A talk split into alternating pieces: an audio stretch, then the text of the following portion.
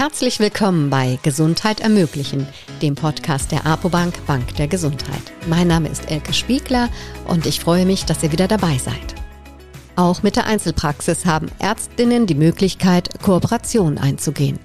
Immer mehr Mediziner schließen sich dazu in sogenannten Praxisnetzen zusammen. Inzwischen gibt es mehrere hundert dieser Netze in Deutschland.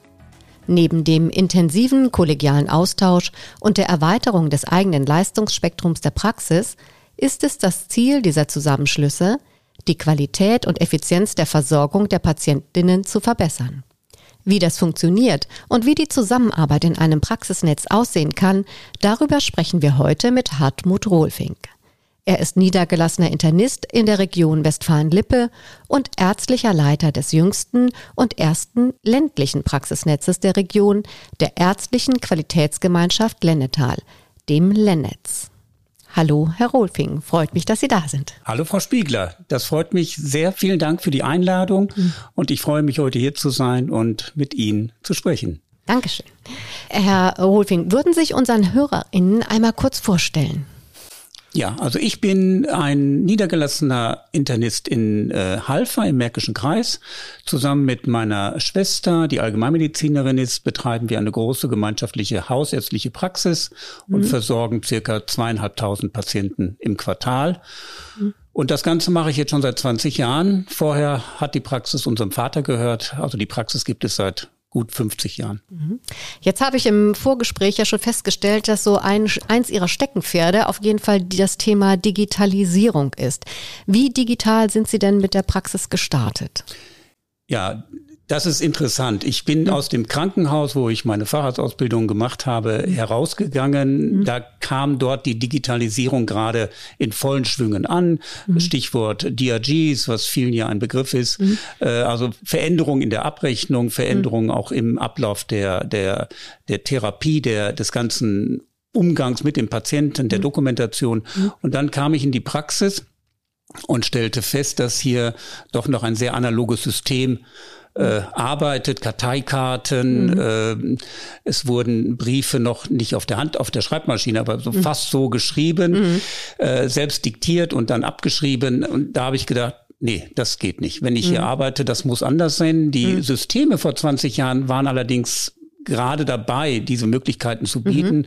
Und ich habe sofort äh, umgeschaltet und habe gesagt, also wenn digitale Karteikarte möglich ist, dann machen wir auch nur noch digitale Karteikarte. Mhm. Und so mit einem Übergangszeitraum ist das dann immer mehr geworden. Und mhm. mittlerweile, ich bin nicht papierlos, aber ich versuche oder wir mhm. versuchen, die Praxis digital papierfrei zu gestalten. Ja, super. Ja, da sind Sie ja ein ganzes Stückchen weiter als viele Kolleginnen, glaube ich. Ähm, denn die Karteikarte ist ja noch längst nicht, auch heute noch nicht überall abgeschafft.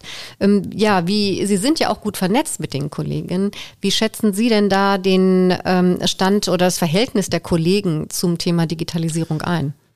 So wie in der gesamten Gesellschaft ist das ein Generationenthema. Mhm. Die, die Ärzteschaft in Westfalen-Lippe ist im Schnitt über 50, mhm. eher, eher so an die 60 Jahre mittlerweile. Mhm. Und da ist natürlich die digitale Aufgeschlossenheit bei den älteren Kollegen nicht mehr ganz so.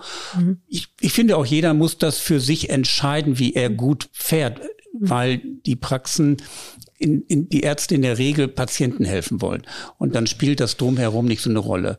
Äh, allerdings sind die Vorgaben durch die KV, durch die Abrechnungen, durch die Krankenkassen und auch durch die anderen Systeme so stark geworden, dass man sich dem Digitalen nicht mehr entziehen kann. Und, und es bietet eben auch viele Möglichkeiten. Ja, genau, das ist ja der Punkt. Äh, wie digital muss man denn heute sein als Arzt? Denn es gibt ja jetzt, äh, man muss ja, man kommt ja gar nicht mehr drum herum. Was braucht man als Arzt heute alles? Ja, das ist ein guter Stichpunkt. Äh, man braucht viel. Man braucht zum Beispiel eine sogenannte Connector-Box. Mhm.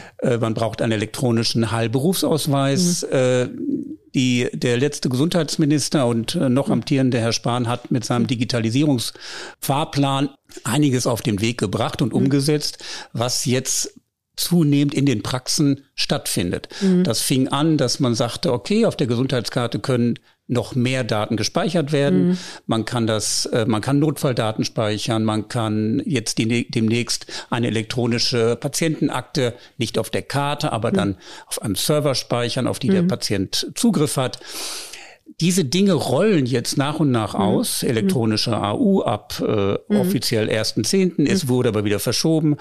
Ähm, das wird spannend und dem können und dürfen wir uns auch nicht entziehen, mhm. äh, weil das die Arbeit umkrempeln und am Ende erleichtern wird. Mhm. Leider wird es am Anfang mehr Arbeit sein. Das mhm. ist ähm, mhm. vorauszusehen.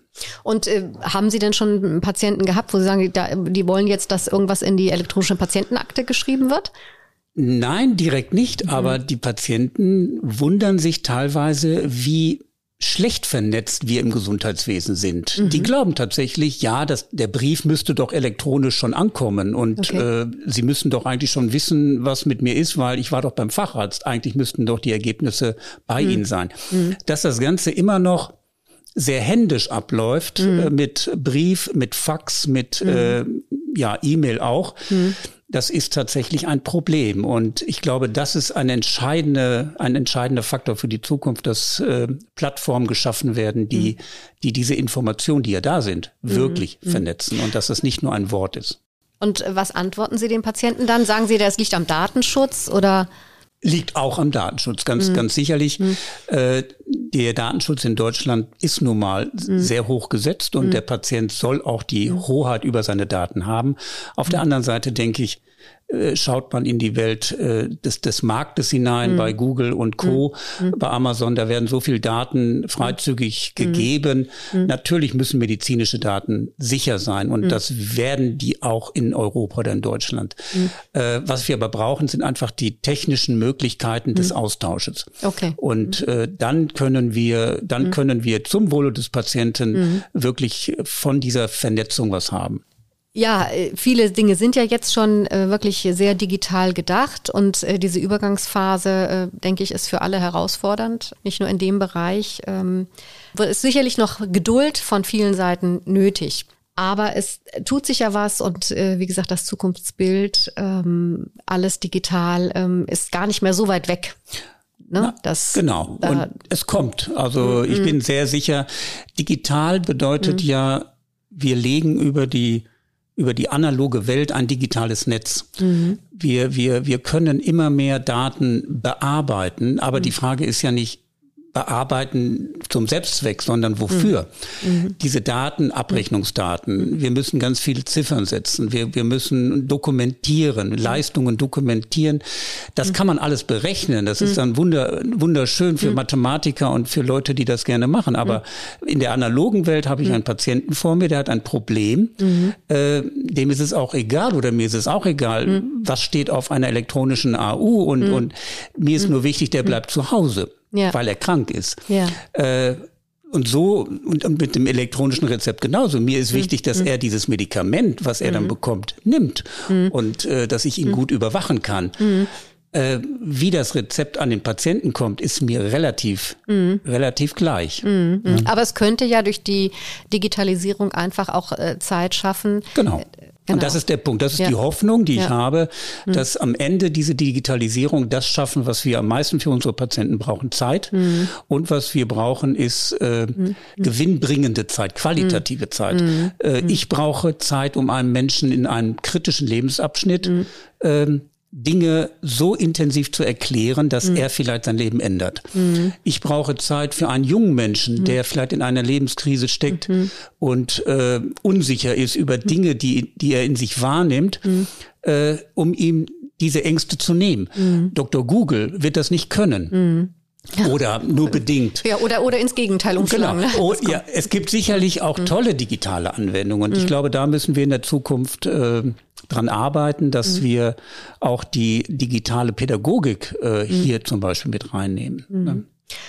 Ja, jetzt äh, sind Sie ja nicht nur niedergelassener Internist, sondern Sie sind auch ärztlicher Leiter eines Praxisnetzes. Und dieses äh, Netz äh, Ärztliche Qualitätsgemeinschaft Lennetal zeigt ja, glaube ich, auch den Schwerpunkt schon mal dieses äh, Netzes, äh, dieses Praxisnetzes. Wie sind Sie äh, darauf gekommen zu sagen, ja, ich ähm, mache mit bei einem Praxisnetz? Ähm, ist da jemand auf Sie zugekommen? Wie haben Sie davon erfahren? Und äh, wie ist es auch zu dieser Position gekommen? Also das Praxisnetz gibt es jetzt in der Gründung schon gute 15 Jahre. Damals gab es Probleme mit den KV. Und viele Ärzte waren mit dem System KV, gerade Hausärzte, nicht zufrieden. Die Hausärzte waren, fühlten sich nicht wirklich berücksichtigt äh, äh, in der in der in der Gesundheitslandschaft und da haben sich viele Ärztenetze durchaus gebildet. Erstmal äh, informell, um sich auszutauschen, um auch mhm. so ein bisschen politisch äh, auf den Tisch zu hauen. Wir mhm. sind nicht nur zwangsrekrutiert in der KV, sondern mhm. wir haben auch einen eigenen Willen. Ich kann mich noch gut erinnern, dass wir äh, auch als niedergelassene Ärzte dann mal demonstriert mhm. haben. Mhm. Äh, auch hier in Düsseldorf war ich damals dabei. Mhm. Und äh, in diesen Strukturen sind dann diese Ärztenetze aufgebaut worden und mhm. man wollte tatsächlich eine Gegenstruktur zur KV aufbauen. Mhm. Am Ende ist daraus nichts geworden. Die meisten mhm. Netze sind jetzt in der KV sogar integriert. Die mhm. KV hat sich, hat sich der der Logik einer, einer eines Netzes äh, angenommen, mhm. dass dort Kollegen miteinander diskutieren. Mhm. Und diese fruchtbare Diskussion, mhm. die habe ich gesagt, die brauchen wir. Mhm. Und hier kann jeder seine Ideen auch reinbringen. Und so haben mhm. wir es geschafft, mit einer Hilfe von außen, mit einem, mhm. mit einem Managementsystem, was wir nicht selber aufgebaut haben, sondern was wir mhm. uns tatsächlich von außen äh, eingekauft haben. Aber diese, diese Geschäftsführung hat es geschafft, mit Ideen und mit, äh, mit ja auch mit den Vorgaben, die die KV an, an Anerkennung äh, mhm. dann nimmt, äh, dieses Netz dann in ein anerkanntes Ärztenetz umzuwandeln. Mhm. Und äh, dann kam es durch andere Dinge dazu, dass ich den Posten des ärztlichen Leiters anvertraut mhm. bekommen habe und habe mhm. natürlich dieses äh, Amt sehr gerne übernommen. Und jetzt geht es darum, mit diesem Ärztenetz als Labor für die Versorgung in die mhm. Zukunft zu starten. Und da sind mhm. wir gerade dabei. Und ein großes Thema sind für mich ähm, Therapieleitlinien und die Umsetzung mhm. dieser Leitlinien als Therapiepfade im Netz. Das ist ein großes Thema, was wir zum Beispiel im Netz vorantreiben wollen. Das sind die sogenannten Behandlungspfade, ne? Genau, das sind ja. Behandlungspfade, mhm. mhm. die es den Akteuren ermöglichen, ähm, auf einer gemeinsamen Grundlage, mhm. die Leitlinien, die ja wissenschaftlich existieren, zum mhm. Beispiel für mhm. die Behandlung eines Diabetes mellitus oder anderer großer Krankheitskomplexe, äh, die Schnittmengen zu erkennen, mhm. wo stehe ich mit meinem Patienten, wo mhm. ist die Anbindung an den Facharzt und mhm. das runterbrechen auf eine, eine regionale Ärzteschaft, mhm. verbunden vielleicht auch mit den Pflegediensten, mit den Krankenhäusern, mhm. so dass wir aus einem Wissensnetz, aus einem, mhm. ein Wissensnetz, was da ist, in die Welt gehen und die analogen Strukturen verbinden. Mhm. Und ich glaube, dass da bieten die digitalen Möglichkeiten ein tolles Thema, mhm. zum Beispiel dann auch verbunden mit der elektronischen Fallakte oder der mhm. Patientenakte, mhm. die dann ja sozusagen mitläuft. Mhm. Das heißt, diese, äh, Sie erarbeiten jetzt nochmal gefragt, diese Behandlungspfade und sind die, diese, äh, das, was Sie erarbeiten, ist das eine reine Unterstützung für Diagnose und Behandlung oder ist das auch verbindlich für die teilnehmenden Ärzte? Wie alles äh, mhm. ist es natürlich bei Leitlinien sind es Leitplanken. Mhm. Mhm. Äh, natürlich muss man sich als Arzt äh, schon überlegen, wenn ich nicht nach diesen Leitlinien arbeite, äh, muss ich es begründen können. Mhm. Und letztendlich geben uns diese Leitlinien mhm. ja äh, wissenschaftliche Erkenntnis mhm. wieder. Mhm. Und wenn wir das in, in Behandlungspfade umsetzen, mhm. dann bin ich als Arzt auf der sicheren Seite. Ich kann für den Patienten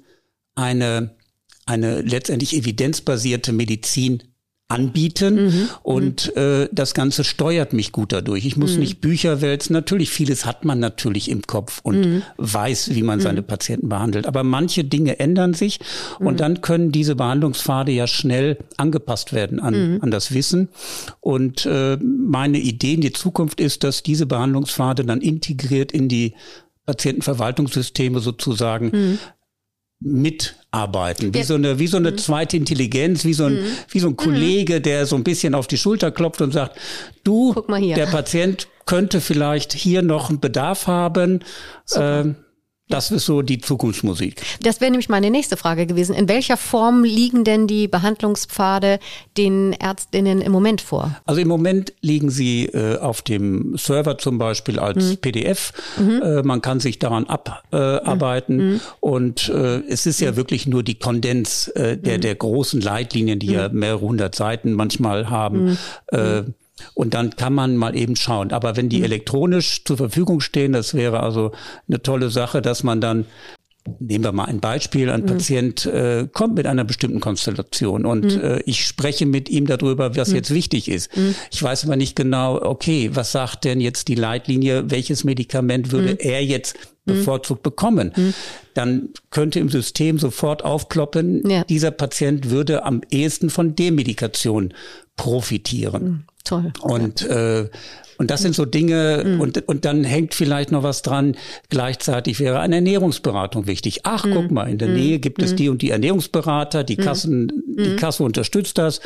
Dann kann ich gleich den Patienten auch Adressen mitgeben. Also wow. man, man kann das so wirklich vernetzen. Und das ist für mich wirkliche Vernetzung. Das ist das, was Digitalisierung kann. Äh, und ich glaube, das ist das, was in, in der, in der in der Marktwelt, in der, mhm. in der, in der Welt der Dinge schon, mhm. schon sehr gut funktioniert. Mhm. Äh, und wir müssen es jetzt in der Gesund, im Gesundheitswesen auch einfach schaffen, eine Vernetzung, die, die einfach da ist. Mhm. Ich würde jetzt gerne einmal noch mal ganz kurz zurück zum Thema Ärztenetz, äh, weil eigentlich entstanden durch die Unzufriedenheit mit der KV. Jetzt haben Sie ja selber schon gesagt, ganz viele sind jetzt anerkannt von der, von der Kassenärztlichen Vereinigung. Ähm, und da muss man ja eigentlich ihre Kassenärztliche Vereinigung mal ganz nach vorne stellen, weil äh, es gibt in Deutschland aktuell 85 äh, anerkannte Praxisnetze und die meisten hat äh, die Kassenärztliche Vereinigung Westfalen-Lippe, nämlich 24. Und ähm, wenn man da auf die Webseite geht, dann bekommt man einen Ratgeber, man bekommt ganz viel Information. Das heißt, da wird auch ganz klar gesagt, dass diese Form der Kooperation ja auch gewünscht ist, weil man eben dadurch wirklich sich Qualität sichert, Effizienz steigert in der Versorgung. Und seit wann ist denn Ihr Ärztenetz auch anerkannt? Die Anerkennung haben wir im 2020 bekommen, mhm. im Herbst 2020 und äh, dadurch haben wir dann auch intern umge, äh, umgeschaltet und mhm. haben den Vorstand neu besetzt, so dass ich seitdem ärztlicher Leiter, äh, als ärztlicher Leiter gewählt worden mhm. bin, weil ich bei der Anerkennung inhaltlich äh, entsprechend mhm. mitgewirkt habe. Mhm. Die KVWL ist eine der wenigen KV, die in den Ärztenetzen eine Chance sehen. Und das mhm. muss man, muss man auch der KV anrechnen. Sie mhm. unterstützen mhm. diese Netze. Mhm. Es gibt mehrere Ausbaustufen. Wir mhm. haben jetzt erstmal die kleinste Anerkennung bekommen. Andere mhm. Netze in Bünde zum Beispiel sind schon deutlich weiter. Und die sind regelrechte Player im Gesundheitswesen, die haben eigene, auch digitale Dinge auf den Weg gebracht, die auch äh, einen Markt gefunden haben. Und äh, ja, das ist ein Labor. Mhm. Und im Moment ist gerade im Versorgungsbereich Gesundheit so viel möglich und mhm. da sind so viele Player, die gute Ideen haben. Mhm. Unser Netz wird wahrscheinlich an einem, vielleicht an einem Forschungsprojekt teilnehmen, wo es auch um die Versorgung von Menschen im, im, im Häuslichen geht mit digitalen mhm. Anwendungen. Das ist mhm. alles noch nicht so ganz spruchreif, mhm. aber das, das sind ganz spannende Momente und mhm. äh, da kann ich nur, da kann ich auch nur sagen, wenn diese, wenn diese Aspekte nicht wären, dann wäre auch der Beruf vielleicht nicht ganz so spannend, wie ich ihn, wie ich ihn gerade auch erlebe, obwohl ich den, die, den Beruf jetzt schon 20 Jahre äh, durchführe und äh, möchte das gerne noch äh, 20 Jahre machen. Mhm. Und es ist sehr spannend und es mhm bleibt spannend und, und wenn wir dafür für unsere Patienten eine gute Versorgung hinkriegen, die, mhm. das ist, was wir wollen, dann ist das super. Mhm. Jetzt sind Sie ja da auch ziemlich engagiert. Die Frage ist ja für viele Ärztinnen, die ähm, in ihrem Beruf auch sehr engagiert sind, aber sagen, ich habe mit der Selbstständigkeit genug zu tun. Wo nehme ich noch die Zeit her, mich in so einem Netz zu engagieren? Denn das macht sich ja nicht von alleine. Also bei viel, für viele ist ja die Herausforderung, wie organisiere ich so ein Netz, wie finanziert sich das? Sie haben ja gerade schon gesagt, Sie sind quasi mit einer so einer Art Managementberatung gestartet, aber auch das muss ja finanziert werden. Das heißt, äh, sind Sie da als Ärzte alle in Vorkasse gegangen? Also wir sind äh, gestartet mit einer GmbH, wir sind also mhm. Gesellschafter Dadurch war die rechtliche mhm. Idee oder die, mhm. die rechtliche Struktur eine andere als zum Beispiel andere Qualitätsnetze, die mehr den kollegialen Austausch. Mhm. Darum geht es natürlich auch. Aber wir wollten immer ein bisschen mehr.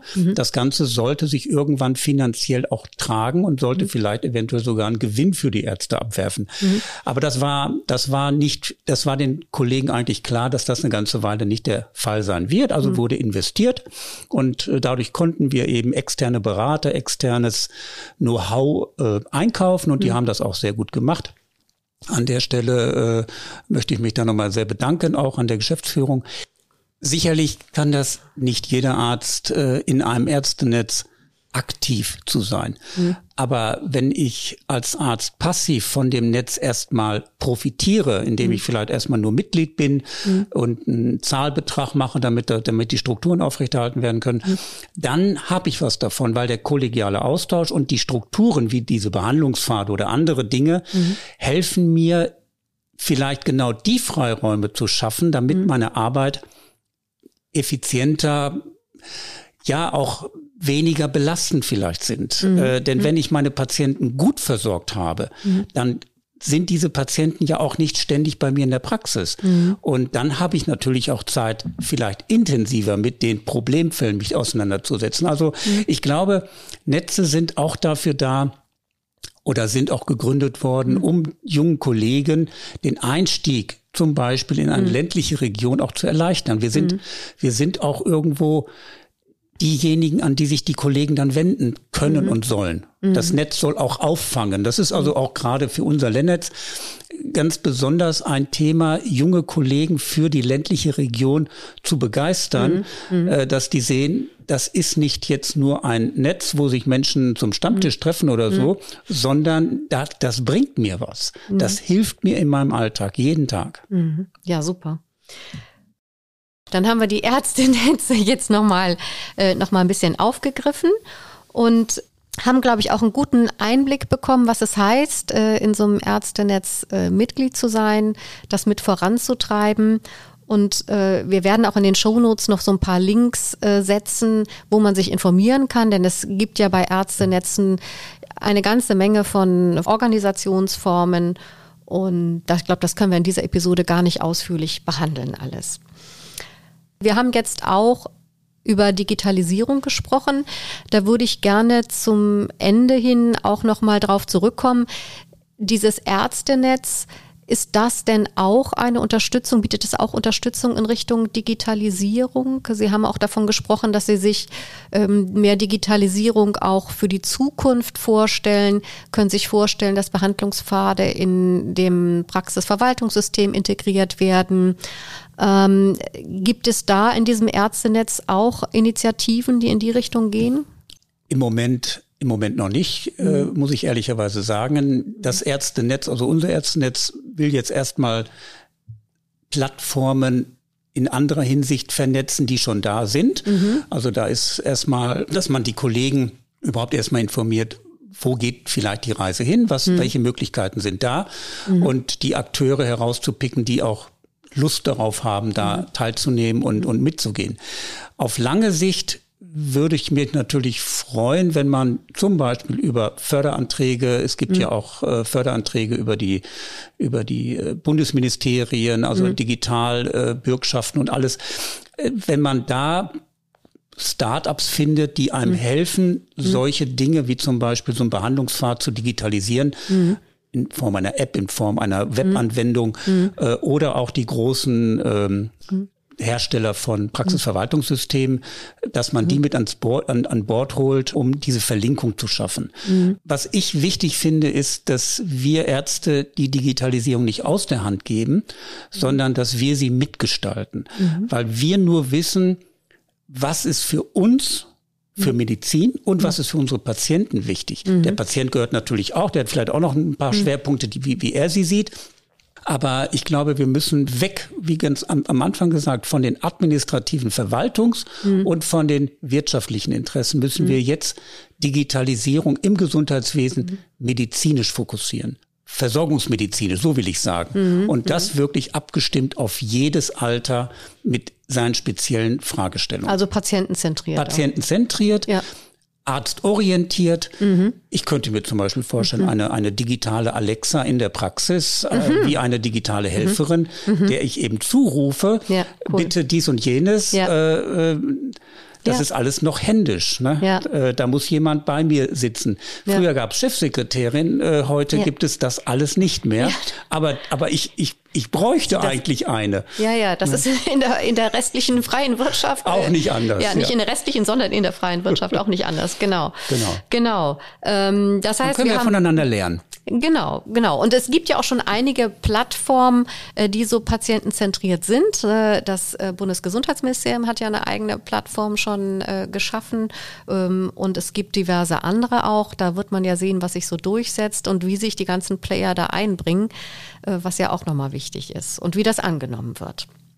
Ja, dann kommen wir jetzt wirklich langsam zum Schluss und ähm, ähm, Herr Rohlfing, ich möchte Sie auf gar keinen Fall hier gehen lassen, bevor Sie mit Ihrer langjährigen Erfahrung äh, uns nicht verraten haben, welche Tipps Sie jungen Kolleginnen, die jetzt gerade erst eine Praxis gründen, mitgeben. Also ganz wichtig ist keine Angst haben. Sich mit den Strukturen, die man vorfindet, die wirklich anders sind als in einem Krankenhaus, auseinandersetzen, aber keine Angst haben vor der Niederlassung.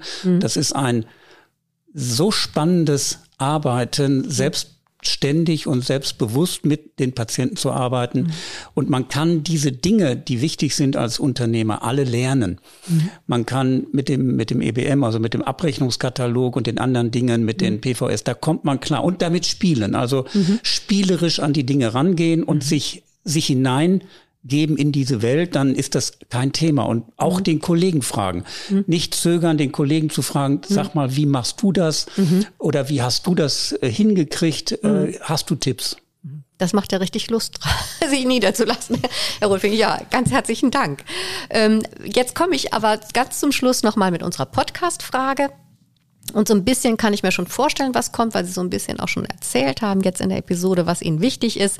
Also, was fehlt aus Ihrer Sicht am meisten, um Gesundheit für Ihre Patienten zu ermöglichen? Am meisten fehlt, dass ich Gesundheit ermögliche, ist im Grunde genommen Zeit.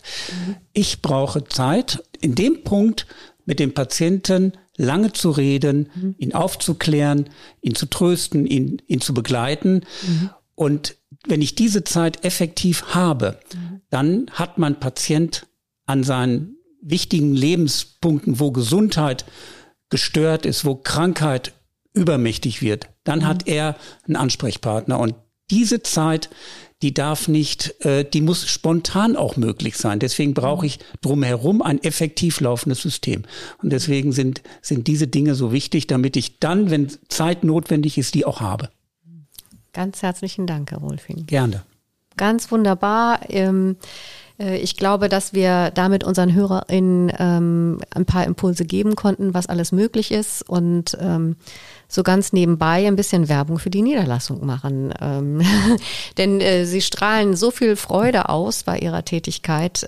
Das ist wirklich sehr, sehr schön. Ja, liebe HörerInnen, ganz äh, herzlichen Dank fürs Zuhören. Und wir sagen einen Gruß aus Düsseldorf. Ähm, Herr Wohlfing, nochmal ganz herzlichen Dank. Ja, vielen Dank, Frau Spiegler. Vielen Dank für die Einladung und auch an die Hörer. Hat sehr viel Spaß gemacht. Danke. Dankeschön.